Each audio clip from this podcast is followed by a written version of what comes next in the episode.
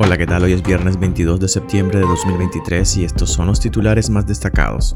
El expresidente de Costa Rica, Luis Guillermo Solís, propone considerar sacar a Nicaragua de los acuerdos comerciales para presionar a la dictadura. Calibre Mining encuentra un yacimiento que puede arrojar más de 160 mil onzas de oro en la Libertad Chontales. Los más pobres pagarán caro el cierre de 11 centros de mediación en Nicaragua. Ortega reajusta su aparato represivo en Carazo con el nombramiento del comisionado general Farley Isidro Roa como nuevo jefe policial. La dictadura envía otro embajador de Nicaragua a Cuba sin haber destituido al actual representante Alejandro Solís. Soy Edwin Cáceres y les doy la bienvenida. El expresidente de Costa Rica, Luis Guillermo Solís, propone considerar sacar a Nicaragua de los acuerdos comerciales para presionar a la dictadura. Daniel Ortega y Rosario Murillo no escuchan el clamor de la comunidad internacional que pide el cese de la represión y el retorno de las libertades civiles y políticas en Nicaragua. Eso lo tiene claro Luis Guillermo Solís, quien propone aumentar la presión sobre lo que considera una dictadura oprobiosa y sanguinaria. En entrevista con Despacho 505 desde Madrid, donde se encuentra participando del Festival Centroamérica Cuenta, el expresidente propone considerar la expulsión de Nicaragua de acuerdos comerciales claves como el DR-CAFTA, aumentar las sanciones y no dejar de denunciar la situación del país en foros internacionales. Pero hay que seguir, hay que seguir haciendo, por supuesto, sanciones económicas que tarde o temprano eh, no son deseables porque golpean a la gente, pero que se vuelven inevitables ante la forma como estos regímenes actúan. Hay que considerar la posibilidad de sacar a Nicaragua de, los acuerdos comerciales, que me parece que es un tema em, delicado porque afecta eh, al, em, al, Tratado de Libre Comercio de, Centroamérica con los Estados Unidos eh, y eventualmente buscar formas de aislamiento internacional. Como le digo, esto requiere no solamente de acciones de la comunidad internacional, sino también de los propios nicaragüenses que ahora eh, se encuentran fuera de Nicaragua tratando de, de, denunciar y, de no dejar que se pierda en el bullicio de los conflictos internacionales que hoy eh, encaran muchos países, la voz de Nicaragua es tan importante.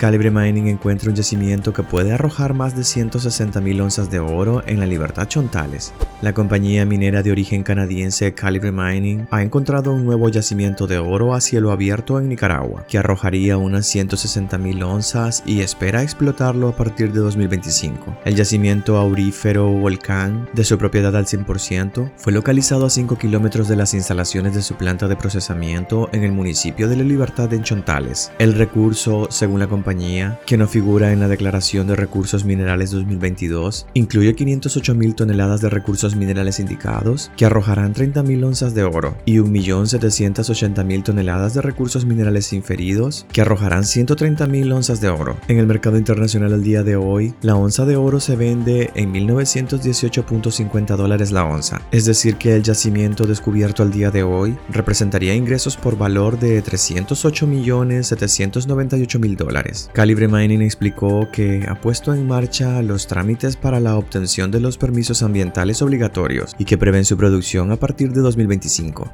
Los más pobres pagarán caro el cierre de 11 centros de mediación en Nicaragua. El cierre de 11 centros de mediación en Nicaragua tiene consecuencias nefastas en materia de justicia. No solo elimina espacios que aliviaban carga a los juzgados y que agilizaban la resolución de conflictos, sino que convierte el acceso a la justicia en un recurso costoso. Los más afectados, dicen expertos consultados por Despacho 505, son los sectores empobrecidos del país que demandan el servicio. La Corte Suprema de Justicia, por medio de la Dirección Alterna de Conflictos, revocó la renovación de funcionamiento de 11 centros de mediación acreditados en el país, incluidos dos que gestionaba la Universidad Centroamericana en los municipios de La Dalia y Río Blanco en Matagalpa, y uno que pertenecía a la Universidad del Valle. Yader Morazán, exfuncionario del Poder Judicial, explica que la cadena de justicia tiene como prerequisito agotar la mediación para resolver un problema, con la presencia de un tercero que se supone que es neutral. Al cerrarse un centro de mediación, se está bloqueando una alternativa que facilitaría el acceso a la justicia para la población y que al final termina siendo siendo una causa judicializada que genera gastos al Estado y congestionamiento. El abogado Yader Valdivia, defensor del colectivo de derechos Nicaragua Nunca Más, considera que la revocación de la acreditación de los 11 centros de mediación es producto de la falta de independencia de los poderes del Estado y que la dictadura de Daniel Ortega utiliza según su conveniencia política. La Dirección Alterna de Conflictos está obligada a informar quién o quiénes tomarán el lugar que dejaron estos centros para poder llegar a mediación y evitar procesos judiciales que se pueden resolver en primera instancia y que ahora están cerrando.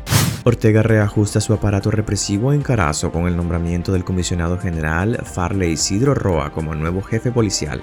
El régimen de Daniel Ortega nombró como nuevo jefe departamental de Carazo al recién ascendido a comisionado general Farley Isidro Roa Traña, en sustitución del comisionado general Surban Antonio Yurivalle. El cambio de jefatura fue realizado mediante el acuerdo presidencial 191 publicado en la Gaceta. El jefe saliente de Carazo fue asignado como cojefe de la Dirección de Seguridad y Protección a Personalidades. Este es uno de los jefes policiales que comandó la represión contra opositores de Carazo. Por su parte, el nuevo jefe departamental es estaba a cargo del Distrito 6 de Managua y es uno de los 19 comisionados mayores que fueron ascendidos esta semana a comisionados generales. De los 19 ascendidos, 10 son mujeres y todos fueron integrados en pareja a las cojefaturas de las especialidades nacionales de la policía.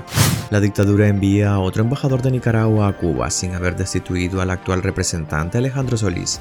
Daniel Ortega designó a Orlando Gómez como el nuevo embajador de Nicaragua en Cuba. El nombramiento no ha sido oficializado en la Gaceta, diario oficial. Tampoco se ha cumplido con la destitución formal de quien ocupaba este cargo. El anuncio lo hizo este jueves la sancionada Rosario Murillo, aunque desde hace más de una semana él ya se instaló en La Habana. En los últimos dos años, la Embajada de Nicaragua en Cuba es una de las sedes diplomáticas más inestables. Después de haber mantenido por más de 14 años al frente de esa embajada, al periodista argentino nacionalizado nicaragüense Luis Cabrera. Ortega envió a Cabrera a La Habana en el 2007 y lo cesó de sus funciones el 25 de noviembre de 2021. Orlando Gómez es una de las fichas que Ortega mueve a su conveniencia. Se ha desempeñado como embajador de Nicaragua en Argentina. En marzo de 2022 apareció en Venezuela como titular de la Embajada de Nicaragua, pero en mayo de ese mismo año fue designado como el primer representante de Nicaragua ante la República Popular de China, después de que Ortega restableciera relaciones diplomáticas con esa nación.